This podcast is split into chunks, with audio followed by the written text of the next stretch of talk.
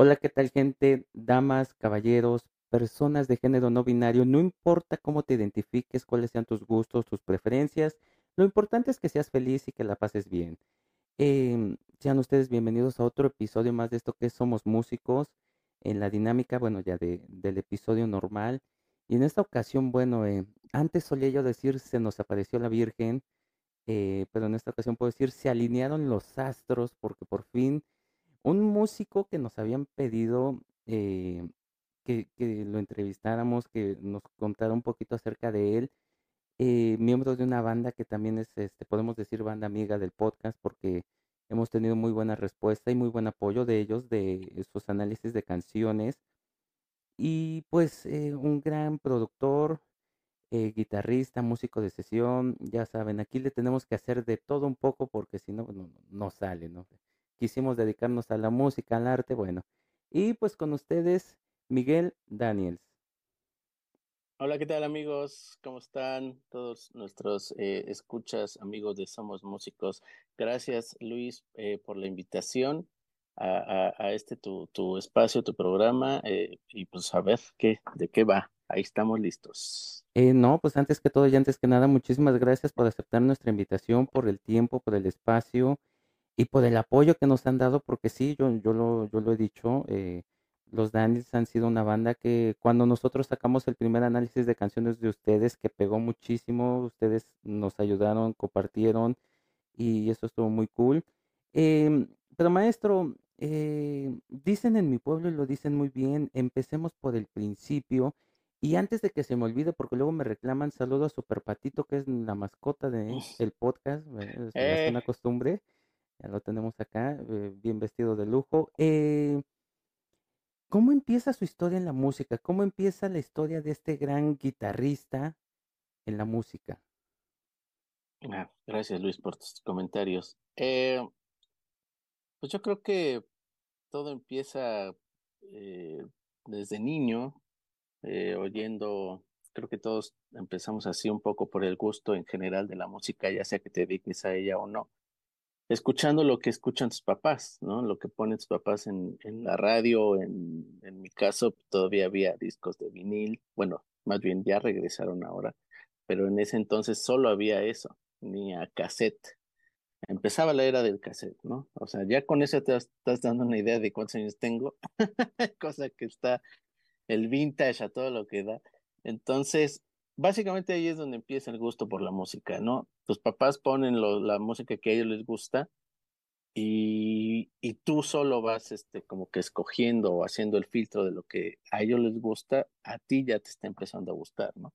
Afortunadamente en casa hubo muchos géneros musicales que, que oíamos. Eh, mis papás eran este, bastante melómanos, los podías oír desde Jorge Negrete o, o Ray Conniff hasta los Beatles y eh, em, bandas en español de rock and roll, que era lo que oía papá más, ¿no? Entonces, todas esas bandas de los hooligans, los Sapson, todas estas bandas que, que iniciaron el, el movimiento de, de, rock and roll en México, era lo que oía papá, ¿no? Y, y el contraste de lo que era mamá, que oía todas estas este, canciones de los Panchos, por ejemplo, ¿no? O de Jorge Negrete, como te digo, Pedro Infante, Javier Solís, o sea, había una gama extensa de, de, de, de, música. Entonces yo creo que ahí fue donde se gestó eh, este gusto para empezar por la música y después por el instrumento. El instrumento que en este caso me tocó a mí fue la guitarra. Eh, eh, chistosamente uno de mis hermanos mayores, yo soy el más chico de cuatro hermanos, lleva una guitarra acústica a la casa por cuestiones de la escuela, porque él ya iba en secundaria, creo, en prepa, y tenía un, un taller de guitarra. Entonces, él fue el primero que la llevó, era una guitarra acústica súper sencilla, y, y, él fue el que empezó ahí a tocar la guitarra, y pues yo lo veía, obviamente yo estaba más chico, entonces no me interesaba tanto eso en ese entonces, ¿no? Pero ahí, ahí estaba interesante lo, lo, que, lo que estaba él tocando, ¿no? Y en sí el instrumento. Luego, eh, chistosamente, llegó una guitarra eléctrica después, unos días, me acuerdo muy bien de esa guitarra eléctrica, que pues para mí era ya algo así muy, no sabía ni cómo funcionaba, ¿no? Pero pues todo, para esto todo, yo todavía no sabía tocar absolutamente nada. Hacía como que ahí le hacía cosas, pero no, o sea, no, no, no ve tocar nada. Básicamente quien me enseñó, quien dio los primeros pasos, que me enseñó los primeros pasos fue mi hermano, uno de mis hermanos mayores, ¿no? Y ya a raíz de eso, yo ya me fui, pero ahí yo ya tendría como 14, 15 años. Entonces, yo me fui solo, o sea, nadie más tomó la, la música y mucho menos la guitarra en serio, ¿no? Salvo yo. Entonces, ya de ahí yo ya me fui solito a aprender prácticamente solo, ¿no? Y creo que por ahí, ahí fue uno de los, del el inicio del cual ahora me dedico a, al oficio, ¿no? De ser guitarrista. A la profesión. No me gusta corregir, pero es una profesión, porque realmente aquí hemos tenido muchísimos buenos guitarristas y un comentario que eh, hacía que, que usted hacía que decía, no, pues es que muchísimas gracias por tus comentarios. No, no lo digo yo. Digo, tenemos muchísima gente y puedo, podría yo mostrar varios comentarios que dicen uno de los mejores guitarristas. este, y, bueno, honor a quien honor merece. Eh, pero eh, eh, sí, sí, suele ser parte de esta vida. Yo creo que a muchos nos tocó, eh, tal vez cambiando artistas, ¿no? Pero a muchos nos tocó esa parte, como dice, el filtro que los papás o la familia escuchan eh, cierto tipo de música y uno lo va filtrando, ¿no? O sea, por más que te puedan poner en, en la casa un, un, artista, si a ti no te pegó ese feeling, pues no, no, lo dejaste y te fuiste con otro, ¿no? Pero claro, bueno, de acuerdo. E, e, empieza con la guitarra y no llega algún momento en el que a Miguel le llama la atención otro instrumento o que le dio la guitarra que lo atrapó y que ya no lo soltó. Eh, pues yo creo que era lo único que había, ¿sabes? O sea, eh, no teníamos como que tampoco mucho presupuesto para tener una batería o un piano o un teclado simplemente, ¿no? No necesitas tampoco un piano profesional como tal. Pero ahí estaba, ¿sabes? Estaba ahí colgada, de hecho, así es también como la recuerdo, la guitarra estaba ahí colgada, nadie la pelaba. Y, me acuerdo que en la secundaria, ya cuando iba en la secundaria, vi a un, compañero que empezaba a tocar. Y ahí fue donde me interesó, ¿no? ya de, de, entrada, al menos dije, ah, mira, pues yo tengo una como esa, puedo hacer quizá lo mismo que hace mi compañero, ¿no? De tocarla. Eh, entonces no había otra cosa también, ¿sabes? Ya más grande, eh, ya un poco más en el aspecto profesional, me inclinaba un poco hacia el piano, pero tampoco, o sea, la guitarra es un instrumento que te exige tanto que no tienes el tiempo para hacerlo, ¿sabes? Para hacer otro, otra cosa, ¿no? Y menos el piano, o sea, yo veo el piano, obviamente conozco a grandes este, pianistas, compañeros, este, colegas, que tocan de manera magistral y digo, no, pues yo cuando demonios voy a tocar así, ¿no?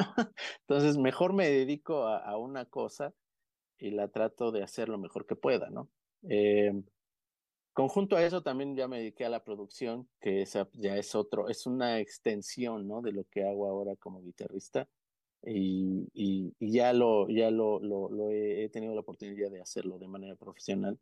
Entonces, si pones ahora otro instrumento o en ese entonces otro instrumento, me hubiera agarrado, me hubiera tomado el tiempo de, hacerlo tan en serio, ya no me hubiera dedicado a la producción, que ahora es lo que hago también y me, gusta mucho hacerlo, ¿no? La verdad. Entonces, creo que otro instrumento ya no, no, no cabría en mi cerebro ahora.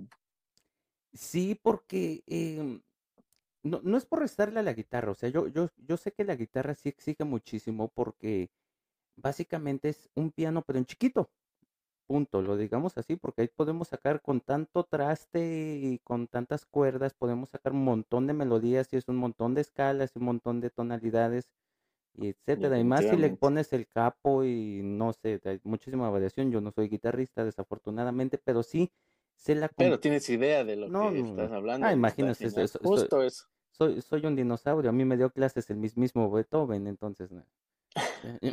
yo empecé con los rebeldes del rock, yo era el que jalaba los ah, cables, entonces, no, pues sí, ya, estamos viejos. Este, pero sí, o sea, yo siento que también todos los instrumentos tienen esa complejidad y el detalle principalmente es que cuando un instrumento te atrapa, no hay poder que te suelte. O sea, te pueden llamar la atención otros, otros instrumentos, pero cuando un instrumento te atrapa y, se convierte en ese match que dices, ¿sabes qué? O sea, sí estaría cool otro instrumento, pero este es el mío y aquí me voy a quedar.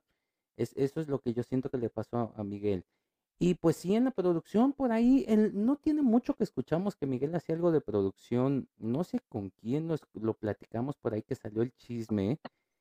Y dije, wow, o sea, yo sí sorprendido porque no solo excelente guitarrista, sino ahora buena producción. No, no, no, ya, ya nada más falta este que al rato le entreguen este su Grammy como a Pablito Amat. Ya, eso sería ah, único Pablo Amat, claro. Creo que, creo que fue con él que platicamos, no me acuerdo, pero con, él, con alguien salió este, por ahí la plática de que está, de que Miguel estaba haciendo algo de producción. Pero bueno. Pues sí, ojalá sí sea con Pablo. Pablo es un extraordinario músico, gran amigo, toca el bandoneón de una manera increíble, canta, compone, no, hombre, ¿qué no hace Pablo Amar? Es genial este muchacho, es súper compadre. Eh, nos invitó, no, nos hizo el favor de, de meter el bandoneón en uno de nuestros temas de, con Daniels y también aceptó nuestra invitación de, de tocar en un show que hicimos en el ya afinado Plaza Condesa. Y fue espectacular, o sea, yo soy fan de Pablo y lo quiero un chingo y le agradezco mucho su, su talento que compartió con nosotros. Sí, nosotros hace un año lo tuvimos después de los conciertos que tuvieron Panteón. Lo tuvimos a él, a Gusto Trera, a Chingui, a Joanny, a muchísimos de, de oh, Panteón. Oh, Joanny también. Qué este, y pues sí, no, Pablito, eh, ahorita lo felicitamos, de hecho, precisamente por su su Grammy que le llegó y este todo todo el relajo que se armó toda la su Metropolitan también sí estuvo buenísimo este su participación es con Chenka no, no, una cosa impresionante. Pero bueno eh, no, no un saludo a Pablito. Eh, empieza esta eh, esta comezón le llamamos muchísimos de ok pues si tal persona está haciendo esto en la guitarra pues yo tengo una igual o sea a lo mejor puedo hacer lo mismo ¿Y, cómo empieza Miguel a desarrollarse en la guitarra? ¿Qué es lo que empieza a tocar? ¿Se acuerda cuál es su primera canción? ¿Cómo fue por ahí? Sí, fíjate, sí me acuerdo de mi primera canción. Eh, bueno, como te digo, mi hermano fue el que me enseñó lo básico en ese entonces, que eran acordes este, normales, ¿no? De do, el círculo de do, el círculo de sol, cosas así, que creo yo todo mundo pasa por ahí al principio, ¿no? Entonces, él, él, me, eh, él me enseñó esas cosas al principio, todo, mero acorde. Y pues bueno, obviamente creo que por lo cual mucha gente claudica en la guitarra es porque es un poco difícil el hacer al principio esos acordes, ¿no? Entonces tienes que practicar, practicar, practicar y, y pues que no te gane la, la desesperación. Em, después de eso, yo sacaba las rolas, las canciones, como así se le dice eh, coloquialmente, de oído, básicamente. Eh, mi hermano afinaba la guitarra, me la dejaba afinada, o de hecho me empezaba a enseñar cómo afinarla. Y yo oía una canción en la radio o, de las que ponía mi mamá o mi papá en el, en el, en, el tornamesa, y yo trataba de imitar ese, ese sonido, ¿no? Entonces, fue ahí como desarrollé también un poco el oído, ¿no? Ahí tendría como 10 años. Mm, cuando empecé con la guitarra tenía 14, pero a los 10 ya empezaba en la secundaria con la flauta también, por ejemplo, ¿no? Eh, que te daban ahí de, de, de, cajón en la secundaria, ¿no? O era actividades artísticas, o era la flauta o era la danza, ¿no? Entonces a mí me tocó flauta. Y oía la, eh, trataba de imitar el, el sonido que hacían las canciones, o sea, en ese entonces así le decía yo, trataba de imitar el sonido que hacía con la flauta. Entonces, ahí empecé a desarrollar un poco el oído. Entonces, básicamente fue ahí. Ya que en la guitarra, ya que ubicaba las notas, decía, ah, pues mira, esto suena igual, esto suena igual. Entonces, la primera canción que toqué así como tal, que ya desde entonces creo que no le he tocado, era la de los jinetes en la tormenta. No sé si te acuerdas de esa canción, que es una guitarra la que hace la melodía principal, que salía en una, este, en un comercial de, de mueblerías en la tele. Entonces yo creo que por eso Mm, se me quedaba tanto ese, esa, esa melodía. Entonces, esa fue la primera canción que toqué en la guitarra acústica en ese entonces. Y ya de ahí yo me fui solo, te digo, o sea, mi hermano ya no me enseñó más. Entonces yo a lo que iba era los métodos, o sea, el guitarra fácil, había una, una revista que se llamaba Guitarra Fácil, que te venían los acordes de todas las canciones que, que a ti te gustaban, ¿no? O sea, no sé, si querías aprenderte las canciones de Hombres G o de Maná, por decir algo, habían esos libritos, esas revistas, y ahí te venían los acordes.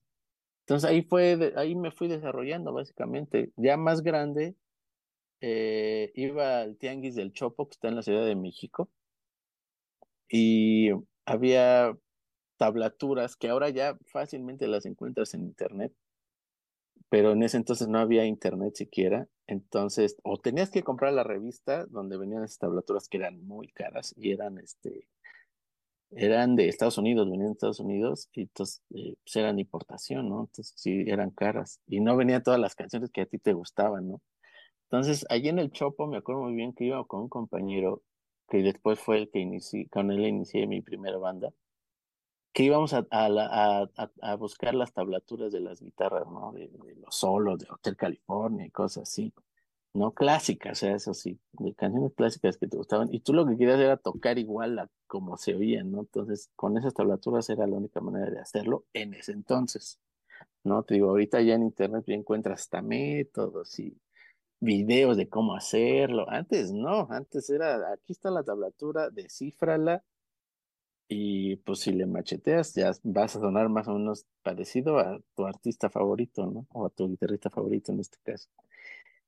Y así fue como me fui. Básicamente aprendí solo. Eh, eh, métodos, pues no había muchos. Eh, o sea, sí había, pero había que comprarlos. maestros de guitarra nunca tuve. que digo, mucha falta me hubiera hecho, me hace.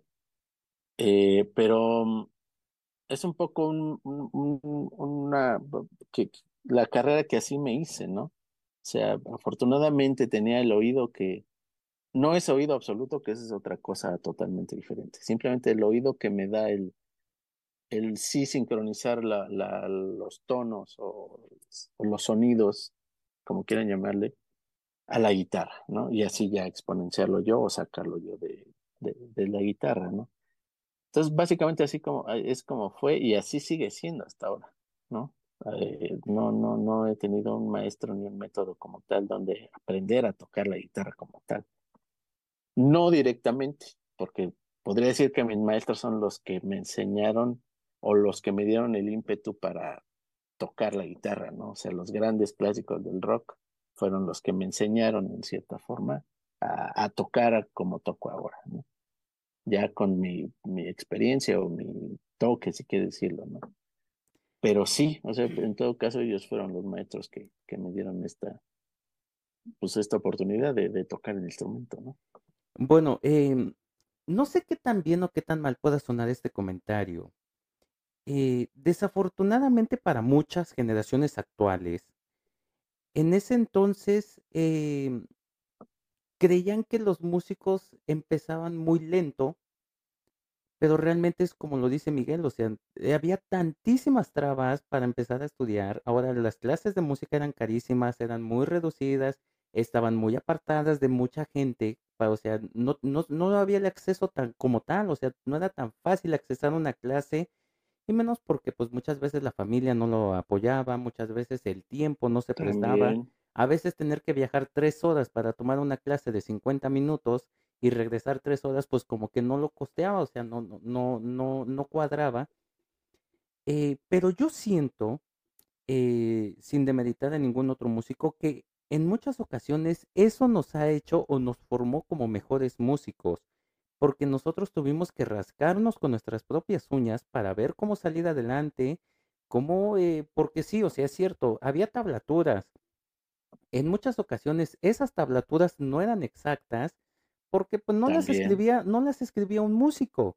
Sí, a mí me tocó estando en Estados Unidos, en California precisamente, ver cómo escribían las tablaturas y había una parte en donde, oye, aquí ya la regaste, ya sí déjalo, ¿quién se va a dar cuenta? Entonces, si eso era hace unos 10 años, más o menos, ¿qué no sería hace 30 en las que ah, ya, ya aviéntales como sean, total?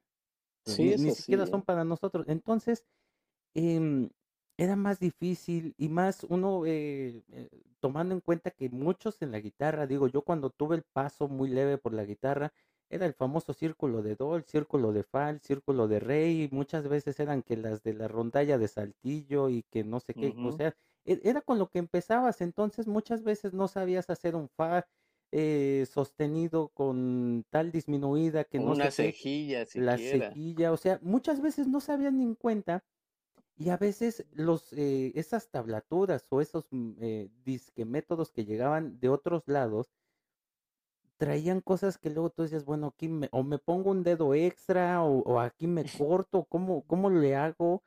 Entonces, sí era muy complicado, pero yo siento y sigo insistiendo, eso es lo que a los músicos de esas generaciones, yo me incluyo, yo soy antes de los 2000, nos hizo Ujú. vo volvernos más, eh, fuertes y más rudos, y principalmente un comentario que yo escuché, no tiene no, sí, ya, bueno, tiene un poquito de tiempo, pero es, muchos no tendremos el oído absoluto, ¿sí? El oído perfecto, pero muchos sí podemos tener el oído clínico, que es como yo puedo decir que eh, Miguel tiene un oído clínico porque su, su guitarra es...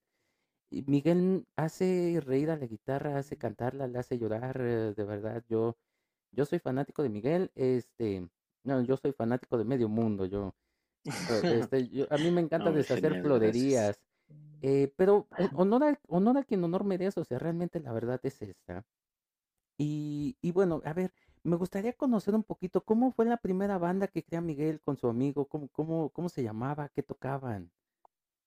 La primer banda que hice con mi amigo que se llamaba Daniel, Daniel Navarro, a ver si ve por ahí esta entrevista, decíamos el Danone, eh, fue a los 17, creo, 16, 17 años, y este, se llamaba Juegos Mentales, como la canción de John Lennon, así se llamaba la, la, banda. Y pues eran nuestros pininos de composición. O sea, obviamente nos gustaba tocar canciones de los Beatles, que éramos muy fan de los Beatles, de Pink Floyd, nos encantaba Pink Floyd. Desde entonces hoy, hoy escucho Pink Floyd. Y bueno, los Beatles desde niño, ¿no? Que ponían mis hermanos. Em, y eran nuestros pininos de nuestras composiciones.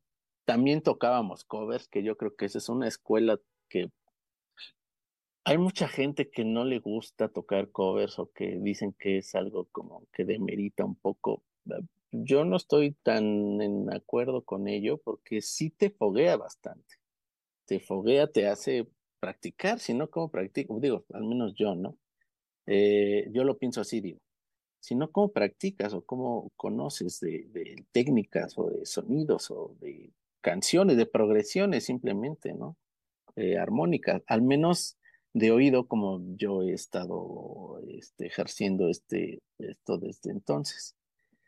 Entonces, tocábamos de esas canciones, nos gustaban, obviamente esa era otra, la, tocábamos las canciones que nos gustaban, ¿no? No las que estuvieran de moda o las que, digo que sí había muchas de moda, pero, o sea, canciones diferentes a, a las que puedes escuchar en un bar, ¿no? Eh, que siempre tocan las mismas. Nosotros tocamos canciones que nos gustaban y eran diferentes, ¿no? Eh, así me fui viendo con esta primer banda. Se deshace esa banda, yo me voy a otra banda eh, y así fui escalando, ¿no? Básicamente. Los demás compañeros pues ya se dedicaron a otras cosas. Este, Daniel luego sigue, sigue componiendo y tiene otro proyecto que se llama Volt Age, que pues, por ahí hay temas en, en, este, en Spotify de él. Él siguió, pero igual siguió por su camino, ¿no? Paralelo al mío. O sea, él no, ya no trabajamos juntos ni nada. eh, pero pues luego nos seguimos comunicando. Los demás ya sí hicieron su, su vida y, y bueno, estuvo bien. Yo me fui por otros lados, este, eh, hice, formé, fui parte de otra banda que se llamaba Nunca Más. Y gracias a esa banda de Nunca Más fue que caí en el estudio de Poncho Toledo. Poncho Toledo, para quien no lo ubique, no le suene, es el bajista eh, fundador de La Lupita, el bajista de Los Concord y el ahora bajista de Insur People, que es otra banda también que, que es bastante ecléctica y bien chida, donde está el Dr. Shenka, Ismael Salcedo de los Daniels y, y Rob Velázquez de los Liquids. Caí con Poncho Toledo. Fuimos a grabar el disco de Nunca, Más eh, en ese estudio que estaba en la Condesa en ese entonces. Y a raíz de, de ahí fue que a, Poncho le gustó cómo tocaba la guitarra y, y él me invitó a, a formar parte de, de, de, trabajo del estudio. Yo en ese entonces no sabía nada del estudio, o sea, nada. Intentaba hacer cosas en mi casa, ¿no? De, de grabar y cosas, pero como tal un estudio profesional o simplemente un home studio, no sabía absolutamente nada, ¿no? Entonces, él prácticamente fue el que me enseñó todo lo que sé ahora de producción todo lo que sea ahora de audio, todo lo que sea ahora de cómo hacer un disco, de cómo hacer un tema, un jingle, un, lo que quieras, él fue el que me enseñó a hacerlo. Obviamente ya me fui con, con este, ya ahora, ya puedes imprimir tus, tu, tu, tu toque, tu, tu feeling, ¿no? A lo que haces en cuestión de producción. Pero sin él no hubiera aprendido a hacerlo, ¿sabes? Entonces ahí fue donde aprendí y despegó, básicamente siento yo que a raíz de ahí fue que despegó mi carrera ya más profesional. Ya ahí conocí a toda la gente que conozco ahora, Sabo Romo, llegué a tocar con Sabo Romo, eh, hice eh, música para películas con él, eh, jingles, ahí conocí a Ismael de Daniels, que pues gracias a eso fue que, que, también entré a los Daniels. Ahora toco también con Insur People, o sea, con el juguete rabioso también que me, me, me invitó a, a tocar. Eh, o sea, básicamente ahí fue que despegó la carrera profesional, ¿no? Que ahora tengo. Y, y pues ya, o sea, ya me, ya me fui por otra vertiente, ya ni me acuerdo de la pregunta. ¿De, de, de qué estábamos hablando? Este, ¿De qué estábamos hablando? Este, yo, yo, siempre les digo, a mí deténganme que yo me voy de vacaciones. Eh, no, pues ya, ya casi tenemos toda la alineación de Insur People, ya nada más nos falta Shenka y nos falta Isma, ya casi toda la banda de Insur People la hemos tenido aquí, Ro, ah, qué Joanny, este... Joanny, pues ahí ya conocen Joanny. Ya, ya, Genial, Joanny. Un musicazo, este... Pero bueno, eh, Poncho Toledo, ah, nos falta también Ponchito, este, Poncho, un, una, una persona que, que tiene un talentazo in, inmenso, yo lo puedo decir, digo, lo conozco muy lejano, no tan cercano, pero sí he escuchado muy buenos comentarios de Poncho, eh, un maestro mágico dentro de la producción, este, no sé si fue con Villagra, que una vez comentamos que Poncho era buenísimo, este, pero eh, muchas ocasiones, eh, hace un rato iba yo a hacer el comentario, pero se me fue, muchas ocasiones el destino nos lleva por un camino que nosotros a veces ni siquiera sabemos cómo es, ni siquiera creemos que vaya a llegar a un buen puerto. Y pum, nos toca que conocemos a ciertas personas y nos vamos yendo de aquí para allá. Y, es, uh -huh. y caemos en lugares precisos donde nos empezamos a desarrollar y conocemos y aprendemos. Y bueno, me pasa de conocer a un gran, una gran persona, un gran, un talentoso, a estar con una de las bandas que se convertiría más icónicamente en la actualidad, hablando de los Daniels, no tanto de Insur People, que también es buenísima. Eh, pero bueno, ¿cómo empieza este ciclo con los Daniels? ¿Cómo se acerca Isma o se acerca Miguel con Isma? ¿Cómo pasó por ahí? Pues como te digo, digo que, estuvo chido el comentario anterior que hice, porque da hincapié a esto. Como te digo, a raíz de Poncho fue que inició mi carrera, despegó mi carrera y, bueno, e inició también. Y empecé a conocer a mucha gente, entre ellas estaba Ismael, ¿no? Entonces, yo tocaba, bueno, antes de eso, conocí a Sabo, a Sabo Romo iba mucho al estudio ahí que tenía el Poncho en la Condesa, y, Pon y Sabo me invita a tocar a su banda que se llamaba Los Finger. Eh, pues yo estaba, güey, no me la podía creer. O sea, estaba ahí Sabo Romo para empezar y luego me dice que toque en su banda, ¿no? dije, madre de Dios, o sea, sí, en ese pues, me cagué, ¿no? O sea, yo feliz, emocionado. Y empezamos a, girar, hicimos eh, unas varias fechas con, con Sabo y, y pues todo el mundo se conoce ahí, estaba Ismael, también eh, conocí a Sabo, a Poncho, y nos tocó alternar junto con Daniels, porque yo no fui fundador de Daniels, pero estaba Daniels, los Finger de Sabo, los Concord también estaban por ahí, y la banda de Ato, de Ato Atié, que se llamaba Ato y los Majestics. Y ahí tocaba este, también Ismael el bajo, en la banda de Ato. Entonces me, vio, me vio tocar Isma. Y tocamos luego también mucho en el Imperial, en un bar que estaba aquí en la Roma. Y ahí me vio Ismael tocar, ¿no? Entonces, bueno, por X o Y razón, eh, René Lugo, que es el guitarrista original de Daniels,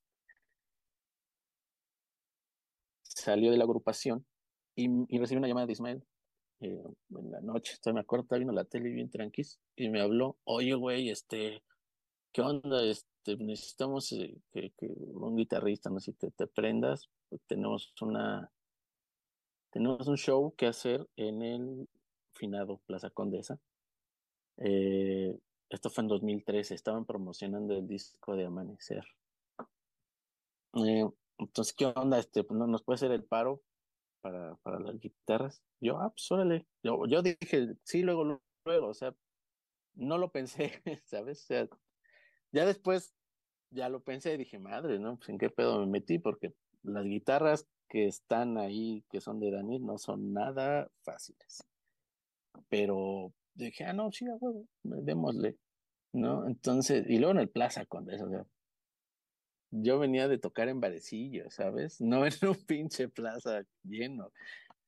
Entonces yo dije, va, me late, me, me, me, me subo al proyecto, ¿no?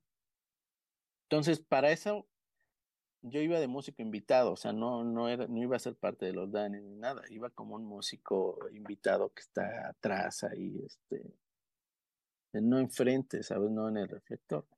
Cosa que a mí tampoco me interesaba eso, ¿sabes? Entonces dije, ah, ok, chingón, no, pues yo le entro, no hay bronca, de lo que sea.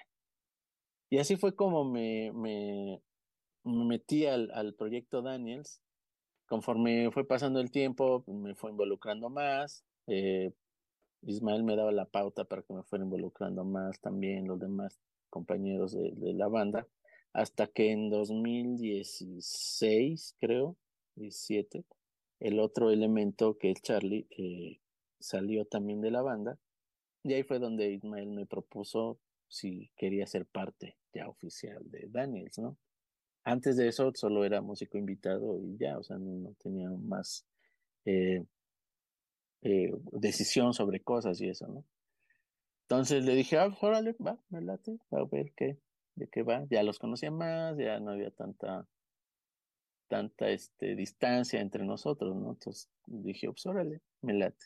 a raíz de, de, eso fue que ya fui parte oficial de la banda, junto con Daniel Barrera, que es el otro guitarrista, que, que, que pues bueno, fuimos a suplir a los guitarristas originales de Daniel, ¿no? siempre he este, hecho el, el, el comentario de que uno trata de hacer lo mejor o respetar el trabajo previo de, de, personas, ¿no? En este caso de René o de Charlie, siempre respetando su, su, su trayectoria, su, su talento, ¿no? Entonces, Mm, uno como intérprete de esas, de esas canciones, sí es muy importante el respetarlo. Entonces, yo siempre trato de hacer lo más fiel posible a cómo eran esos arreglos.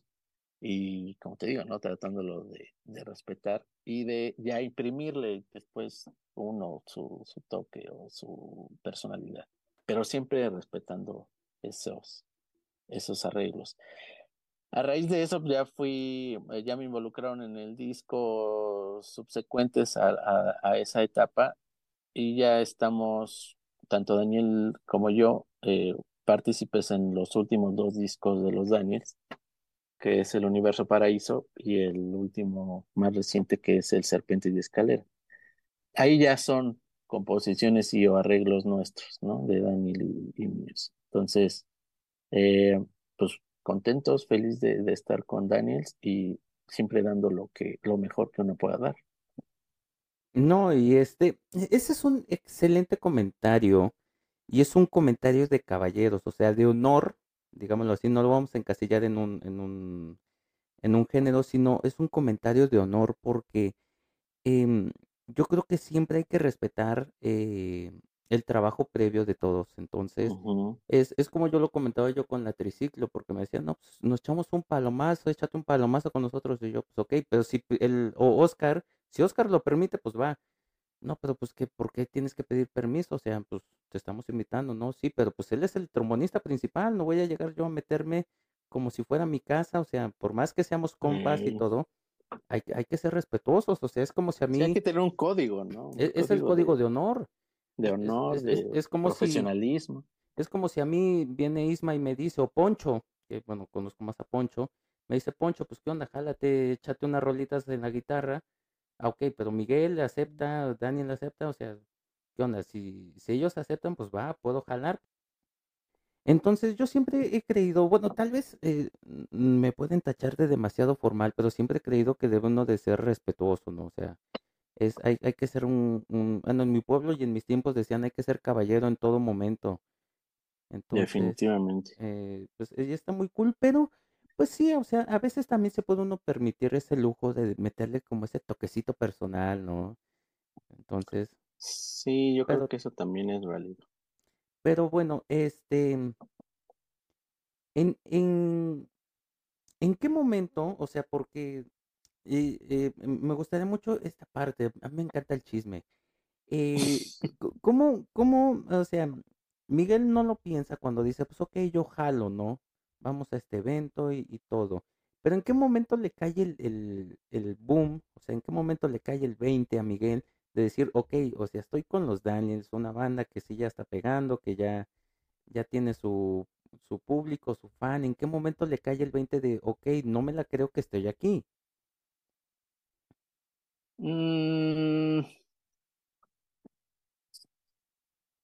pues, pues yo creo que desde el primer momento, o sea, en el Plaza Condesa, te digo, estaba lleno y yo creo que no te cae el 20 nunca. Al menos no lo no no no me gusta verlo así. O sea,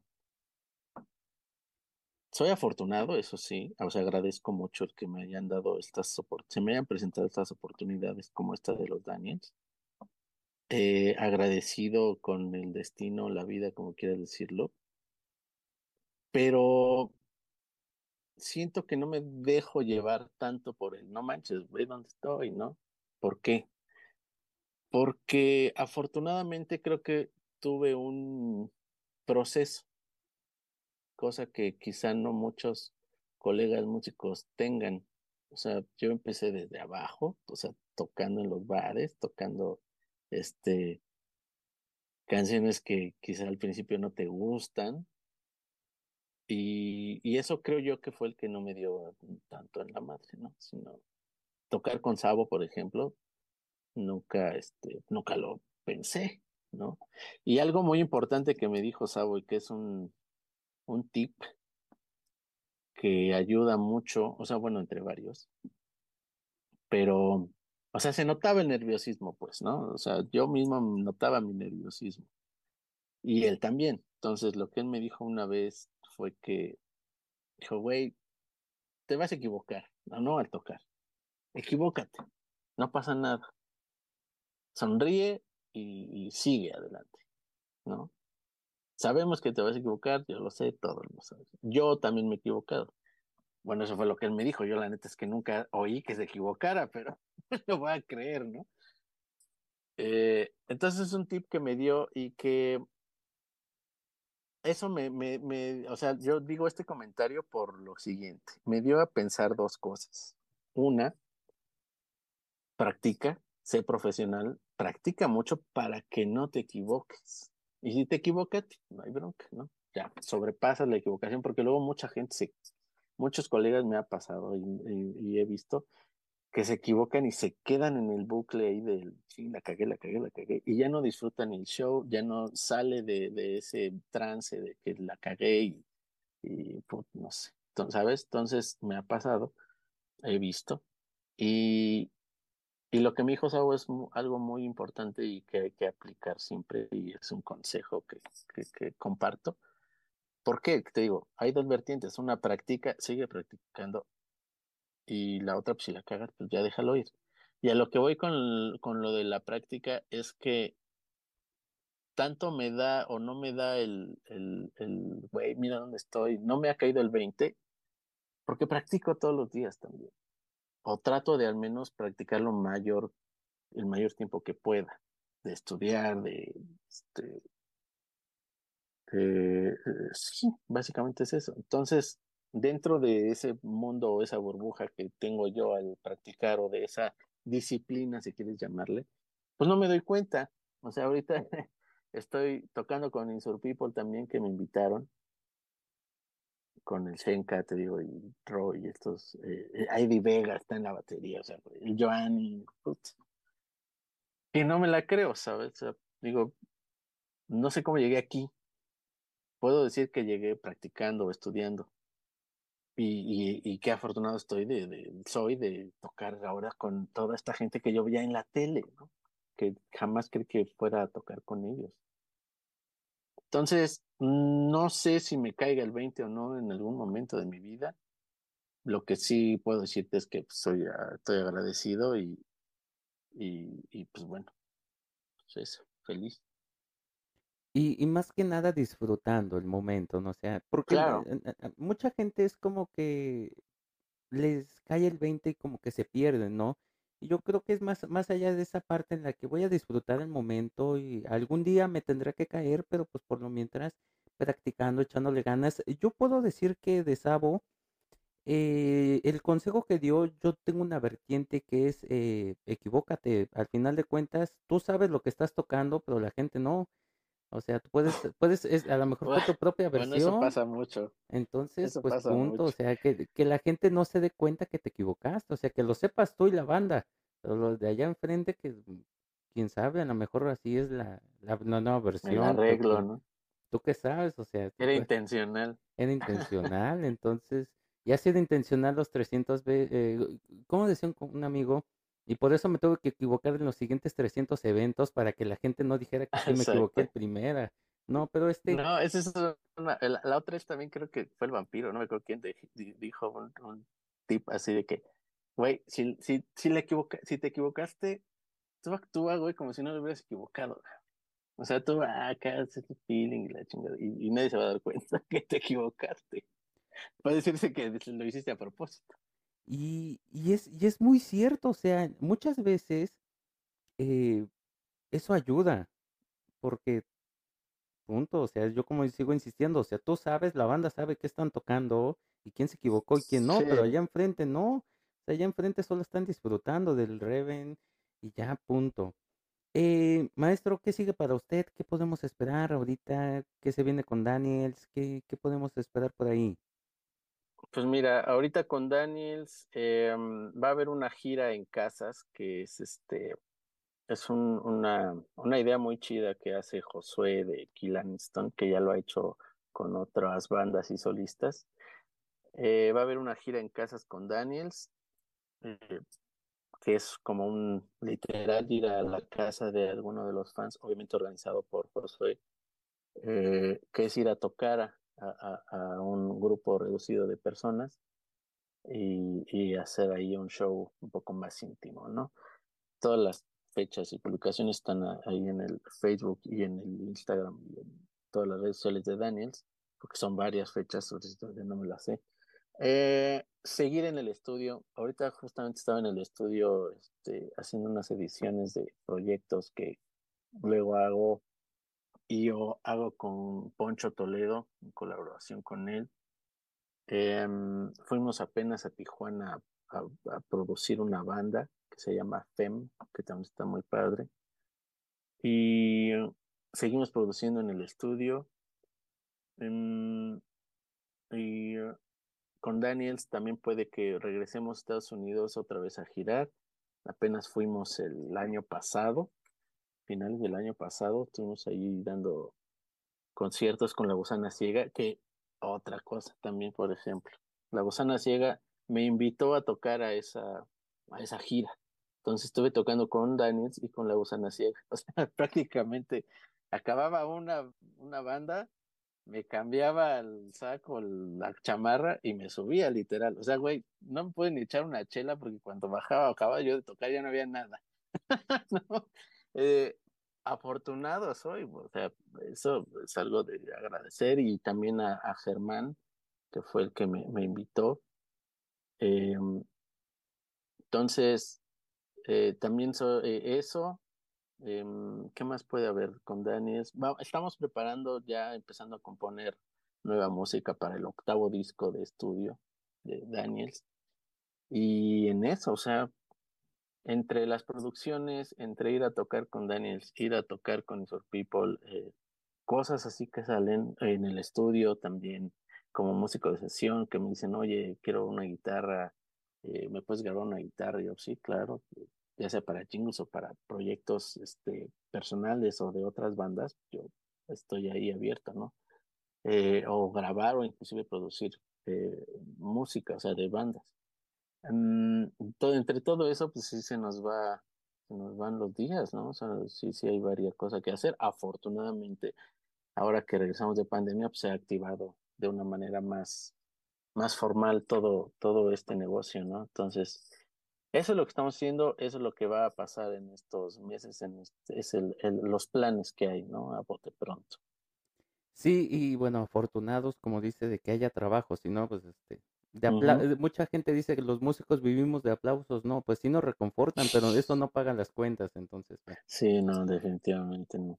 Este, pero bueno, maestro, tenemos otra sección, ya lo había comentado, que son las 10 preguntitas. Aquí, gente del público, nos logramos, ahorita estábamos este, presionando porque nos enviaron dos preguntas en voz para que hacérselas a usted directamente y pues tenemos otras ocho que son unas nuevas, otras antiguas que hacíamos antes. Nuestra primera pregunta, a ver si lo escucha por ahí bien, es más o menos esta y dice así. ¿Cuáles son sus tacos favoritos? ¿Cuáles son mis tacos favoritos? ¿Pero qué se referirá? o sea, pues yo creo que depende del lugar, depende del local. Pero estoy entre los de pastor y los de carne asada, los de Sonora. Ahí estoy entre esos dos. o sea, eh, depende, por eso digo, el lugar, ¿no? Aunque también los de pescado también buenos. Pero los de carne asada de los de Sonora, mi mujer es de Sonora, entonces tratamos de ir seguido por allá. Y cada que vamos, trago como puerco, porque la comida ya está muy cabrón. Pero en cuestión de tacos, pues está entre esos de pastor y los de asada. Este, los de pastor con piña o sin piña. Oh, ahí sí tengo una disyuntiva, eh, fíjate. A veces me gusta con piña, a veces la quito, me como el taco y al final me como la piña. Sí, porque así como el, el agridulce, no me, digo, el, el, sí, el tema dulce salado, combinarlo a veces no me encanta. Pero sí me lo puedo echar con piña también. Ok, eso está muy cool. Eh, tenemos una siguiente pregunta, igual que es otra de otra persona.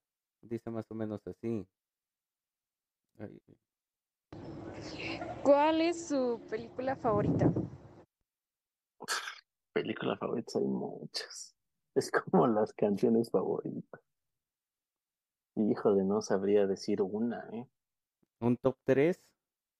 Top 3 sí puede ser. Eh, Bastardo sin Gloria, eh, Volver al Futuro y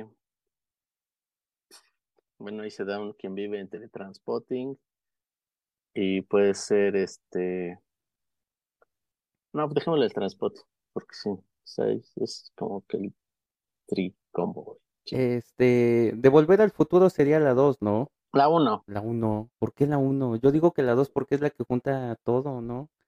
Mm, sí, pero la uno, eh, no sé, o sea, simplemente ver a Martin McFly tocando la de este Chuck Berry, ya con ese estuvo, hijo, no, o sea, creo que me marcó más la uno, o sea, obviamente la trilogía está genial, eh, a mí me encanta, y la dos también está muy chida, de hecho, me gustan en ese orden, la uno, la dos y la tres, ¿no? La tres es como la, la dos, tres, pero la uno a mí me, me voló la cabeza, la verdad.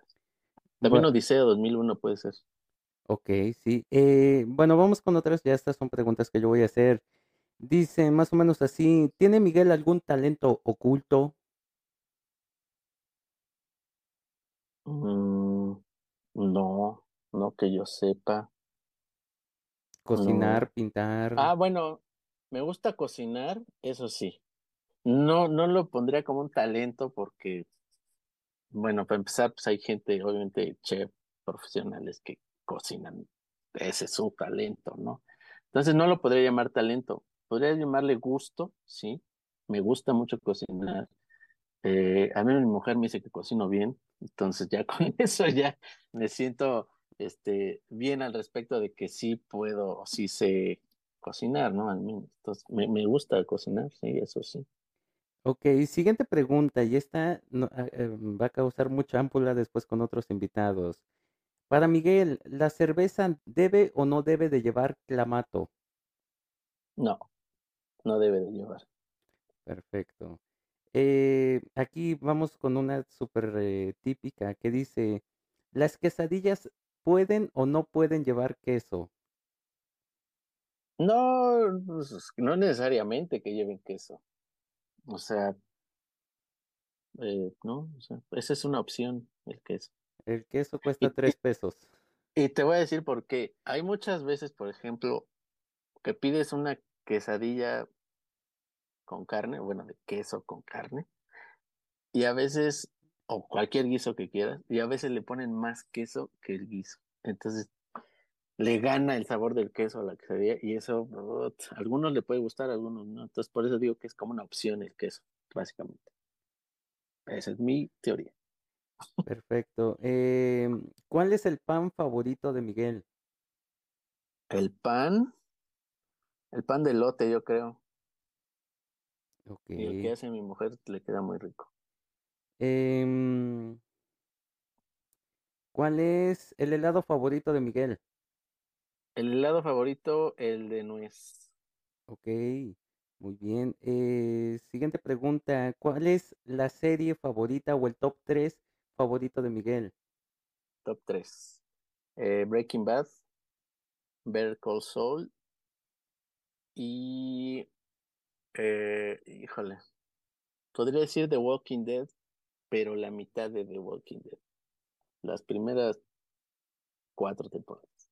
Ya después ya no tanto. Yo diría, y hasta eso las primeras tres y la mitad de la cuarta, porque ya después ya como que ya no jaló mucho, pero las primeras tres te atrapaban. Ya después de... Donde, Ajá. donde Negan, después, donde estaba, donde apareció Negan, de ahí, este, hasta ahí me quedo. Ya después ya no. Sí, porque de ella la siento muy Resident Evil. No sé, ya me... Sí, no, está medio rara y ya este, bajó mucho. Pero hasta Negan, hasta donde sale el personaje de Negan, ahí ya. De hecho, voy, voy a hacer un chisme rápido. Yo apenas vi, con producción vimos la Devil Dead, y de hecho se parece mucho la, te- la línea de historia, se parece mucho a la de The Walking Dead ya en las últimas este, temporadas. Entonces sí, yo diría yo que sí, la 3 y tal vez la mitad de la cuarta o unos capítulos antes o después. Eh, No, sí, pues por ahí sí. por ahí, eh, siguiente pregunta, esta es buenísima. Si Miguel pudiera vivir dentro de una película que no fuera Volver al Futuro, ¿cuál sería? Uf, ah, qué buena pregunta, ¿eh? Este, no sé. Puede ser Pulp Fiction. Y no voy a decir qué personaje. Que quede, que quede la, que quede la interpretación del mundo. Exactamente. Punto. ¿Por qué? Este, Porque, bueno, los que han visto Pulp Fiction, sí, hay está- muchos personajes y todos son geniales. no, es, es una obra de arte esa película, aunque a muchos no les gusta y ya muchos ya la quisieron cancelar, no sé por qué, es, es buenísima. No, pues y quién sabe, pero a mí me encanta esa película y no veo para qué cancelarla. Pero Bueno, pues, ah, ca- cada cabeza es un mundo. Y nuestra última pregunta, que esta es buenísima también, pero va a ser repelada un poquito, Miguel. Imaginemos que es el fin del mundo, el apocalipsis, el acabose, la apertura del séptimo sello, no importa cómo le llamen en las creencias o eh, religión o todo esto de Miguel. Y Miguel fue el elegido para poner la canción que va a ir de fondo durante todo este acontecimiento, pero no puede ser de los Daniels. Debe de ser de otro, o sea, de cualquier otro género menos de los Daniels. ¿Qué canción elegiría y por qué? Ah, y eh, aclaro, esta canción la va a escuchar todo el mundo, ¿eh? Comfortably Numb de Pink Floyd. Ok. Sería. Y porque esta canción tiene una ambigüedad, por decirlo de alguna manera. Son como dos mundos, como dos eh, moods, dos eh, sentires. Eh, es un lado oscuro y un lado bonito, un lado brillante. Entonces, creo yo que es la ambigüedad que, que todo mundo se podría identificar, ¿no? Ya sea que te este, sientas mal, triste, este, deprimido o estés contento, feliz, ¿no? Entonces, por eso es que me gusta mucho esta canción. Bueno, y aparte del solo de David Gilmour del final, creo que es un buen final para un apocalipsis, ¿no? un solo eterno ahí, este, sensible y, y que te mete en un ambiente que creo que yo es idóneo para un apocalipsis. Y este, y es una canción que no nos cansaríamos de escuchar, digo, porque no sabemos si el apocalipsis va a durar tres horas o cinco minutos, o sea, pero, pero sí es, es, una canción que no, incluso me pongo a pensar que sería una canción que te llevaría un poquito a la reflexión, o sea, como que a liberarte y bueno, pues ya me voy más tranquilo, ¿no? O sea, sí, eso es lo que me refiero con la ambigüedad, ya que ya sea que tú quieras eh, estar en la parte oscura de la canción o en la parte feliz de la canción. Bueno, feliz entre comillas, ¿no? Lo digo por los tonos en los que está la canción. Empieza en un tono menor, se va a un tono mayor y regresa al menor y así, ¿no? que es el que da ese sentir de felicidad o de tristeza. Perfecto. O nostalgia. O nostalgia, exactamente. Este, pues bueno, eh, esas fueron las 10 preguntitas para conocer un poquito más a, al este, a, Miguel. Eh, ya ya eh, queda claro que el, el clamato no va con la cerveza, o sea, Está bien, está bien que te la sirvan en, en un vaso de licuadora, de, de, Hello Kitty, pero pues no que le echen, o sea, por favor, respetemos la chela, por favor. Sí, a mí no, exacto, respetémosla. O sea, mucho trabajo ya tiene la chela con fermentarse y eso, para que le echen todavía otra madre ahí. y bueno, y, y, y con clamato me refiero a todo lo demás, ¿no? Todo, sí, sí, sí, englobado, no, no, que le ponen. Yo apenas, o sea, me acuerdo que a mí cuando me, me, me tocó las famosas camaroninas que le echaban este chile piquín y todo eso y le echaban camarones al fondo, se me hacía rarísimo, pero ya después que le empezaron a echar tanta porquería y ahorita le echan hasta sopa instantánea y... Válgame Dios. Bueno, y al rato que le van a echar mole, no sé. Ay, no. Bueno, hay una, hay una, este, hay una versión de la chela con clamato que no está tan mal, pero aún así no a veces no trato de no consumirla, o bueno, no, de no consumirla, sino que no me gusta. Eh, que le ponen ostiones y camarón, que esa no está mal, pero depende del estado de cruda que traigas, nada más. Sí, sí, sí, sí. Es, eso también puede influir, pero yo creo que. Exacto. Ya, y ya está ahí. Ya, ya por más crudo que estés, ya que le echen 300 cosas y que realmente, realmente de un litro, de, eh, de un vaso de un litro, la mitad sea de, de pura cosa, puro topping que le echen, no, no jala. O sea, vas por la chela para curártelo, no para otra cosa. Pero bueno, este. La última pregunta que tenemos por aquí, este, mm, ¿A Miguel le gusta la música? ¿Está feliz de haberse dedicado a la música? Me gusta mucho la música. Fíjate que mm, estoy feliz de dedicarme a la música. Lo que a veces me pasa, y eso este, es un paréntesis o un comentario extra, como quieras decirlo. Hay veces que lo puedes eh, confundir mucho con trabajo. O sea, obviamente están muy pegadas, ¿no? Entonces, por ejemplo, hay amigos que, que veo que, que tienen como hobby la música, que tocan la guitarra como hobby, y, y, se les ve la expresión tan, tan padre, tan chida, que digo, ay, mira, pues eso yo así me sentía antes, ¿no? Ahora ya dedicándome a la, a la música como tal, hay más factores que hay que darle a esa interpretación musical no tan de hobby como lo haría mi amigo, ¿no? Entonces tienes que pensar más en hacer esto, en hacer lo otro. Y ahí es donde entra ese como sentimiento, ¿no? De que a la vez es un trabajo, pero es un trabajo muy padre, ¿no? Entonces, no, no me vería, no me veo yo dedicándome a otra cosa ahorita, ¿sabes? Me, me gusta lo que hago. Sí, eh, lo que pasa es que nosotros tenemos la gran bendición de dedicar, o sea, de que hacer lo que nos gusta y que todavía nos paguen por él, o sea, es, es cansado, Claro, es cansado, a veces es estresante porque co- como lo que pasó con Daniel y la gusana que sale, baja de un evento, nada más es, eh, me pongo otros lentes, me pongo otros chamarra y ya estuvo, ¿no? Ya, que- es- llevo dos Uy, guitarras, pero, la roja y la esa, azul y ya. esa gira, ¿cómo la disfruté? eh? No tienes idea. O sea, fue una gira muy padre, muy soñada. No, y, y- pero, pero e- es a lo que voy. Entonces, este, a veces nos toca ese, ese tipo de estrés y de trabajo, pero lo disfruta uno y todavía te pagan. O sea, tampoco ganamos los millones, pero pues aunque sea ahí, aunque sea para, lo- para las licuachelas, pues sí va a salir, ¿no?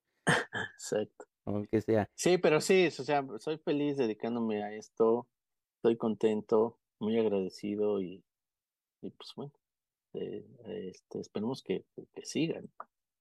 Y esperemos que sí, porque yo no veo a los Daniels ni a Insur People sin Miguel.